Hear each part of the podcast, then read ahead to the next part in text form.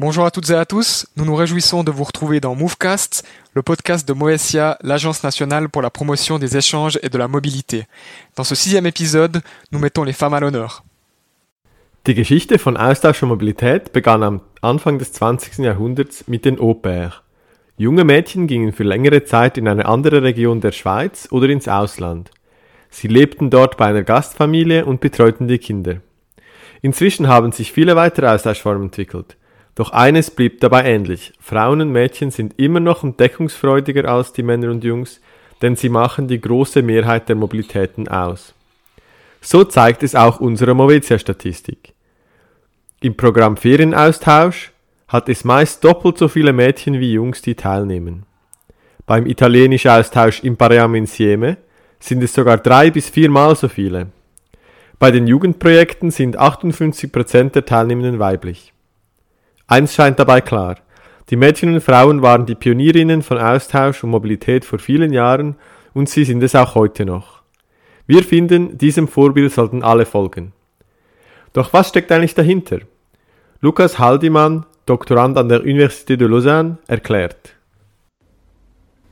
Les jeunes femmes sont plus mobiles que les jeunes hommes. Cette tendance se retrouve dans la plupart des mobilités temporaires, que cela soit des échanges universitaires ou à différents niveaux de la formation obligatoire ou post-obligatoire.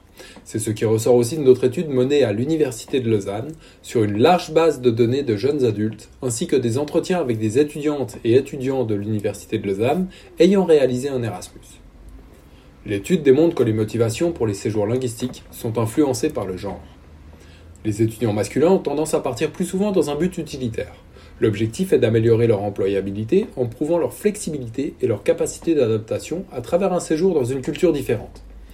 Pour ce séjour, ils ont tendance à minimiser les efforts pour partir et privilégient les destinations plus simples d'accès, du moment que cela correspond à leurs aspirations professionnelles. Les accords entre universités sont priorisés, de même que les destinations plus connues à l'international. Les femmes ont tendance à partir pour des motifs plus personnels et hédonistes. Elles valorisent l'expérience, les rencontres et la découverte d'une nouvelle culture. L'aspect utilitaire du séjour est considéré comme secondaire. Par conséquent, elles sont prêtes à mettre plus d'efforts dans la préparation et partent plus souvent dans des destinations ayant une signification personnelle pour elles.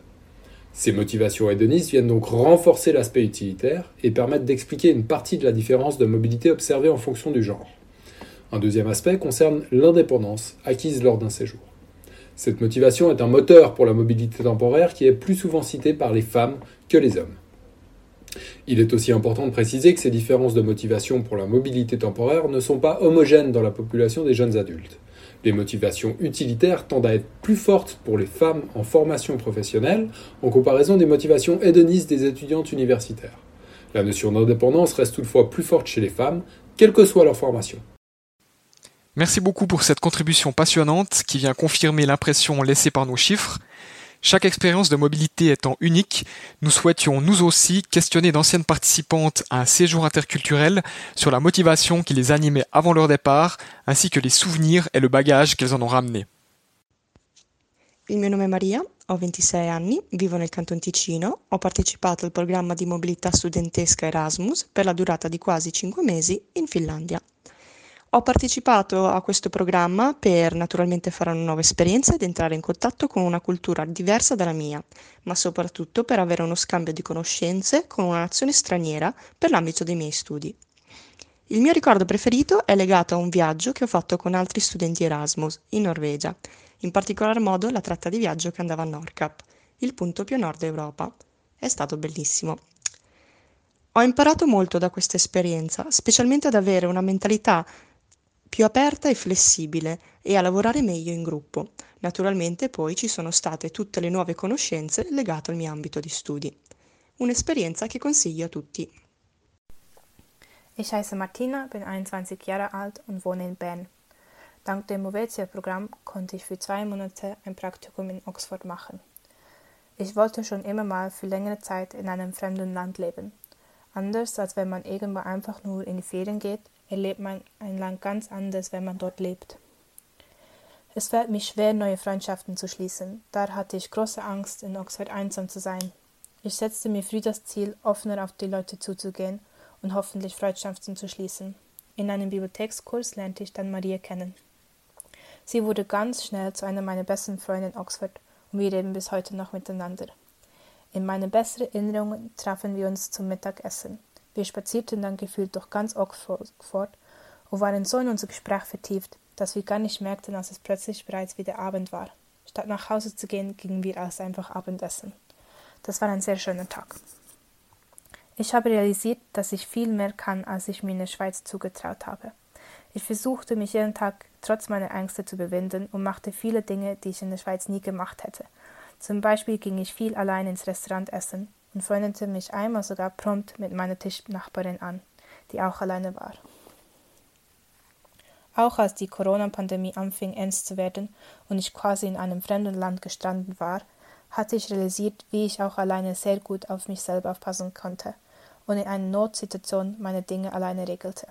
Ich habe viel an Selbstvertrauen gewonnen in Oxford und meine Ängste waren am Ende gar nicht so schlimm, wie ich dachte. Je m'appelle Lilou, j'ai 15 ans, j'habite dans le canton de Vaud et pendant l'été 2019, j'ai fait un échange en Suisse allemande dans le canton de Berne pendant une semaine. J'ai choisi de faire mon échange pendant les vacances d'été parce que je me suis dit que mon correspondant ou ma correspondante serait plus disponible euh, pour qu'on fasse des choses ensemble euh, et profiter que forcément quand il a des devoirs et des leçons et puis qu'il y a un peu le stress de l'école. Et le truc cool aussi, c'était que il y avait plus de hum, disponibilité et on pouvait plus faire de choses comme visiter, ou alors juste être ensemble et apprendre à mieux se connaître que forcément pendant une semaine d'école. J'ai beaucoup de bons souvenirs avec cette famille pendant cette semaine parce qu'en fait ils étaient vraiment super sympas, ils m'ont très bien accueilli.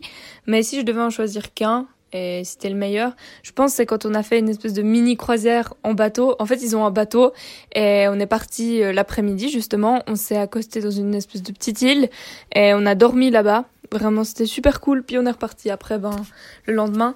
Mais c'était vraiment super parce que on a pu dormir sur le bateau et c'est vraiment drôle comme expérience parce que j'avais jamais fait ça. Au début, en fait, je parlais pas trop allemand parce que hum, ils parlaient super bien en français, donc j'avais envie de parler français avec eux. Mais à la fin de la semaine, j'ai commencé un peu à plus parler allemand.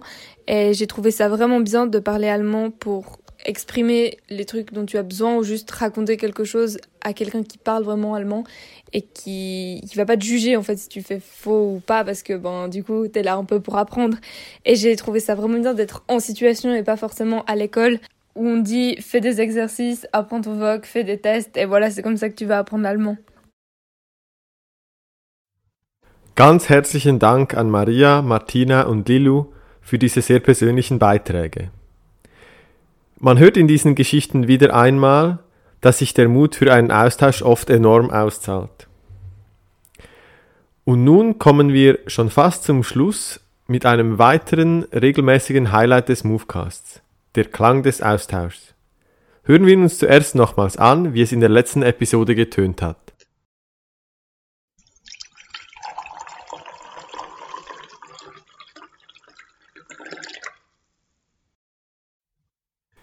Es handelt sich hier um das im Vereinigten Königreich so verbreitete wie auch beliebte Teetrinken. Haben Sie es rausgehört? Falls Sie die letzte Ausgabe des Movecast zum Thema Brexit verpasst haben, dann können Sie diese wie auch alle anderen bisherigen Episoden auf unserer Webseite oder auf Ihrer Lieblingspodcast-App jederzeit nachhören. Vous l'attendiez avec impatience, il est là, le son de l'échange numéro 6. Écoutez bien qu'avons-nous enregistré. Écrivez-nous vos réponses dans les commentaires sur nos pages Facebook ou LinkedIn.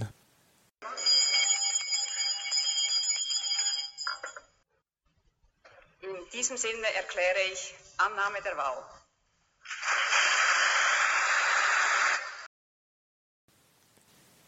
Ainsi s'achève cette édition spéciale sur la jante féminine et la mobilité. Si vous souhaitez partager vos expériences ou vos commentaires à ce sujet, nous vous donnons rendez-vous sur les médias sociaux. Merci pour votre attention et votre fidélité et à bientôt.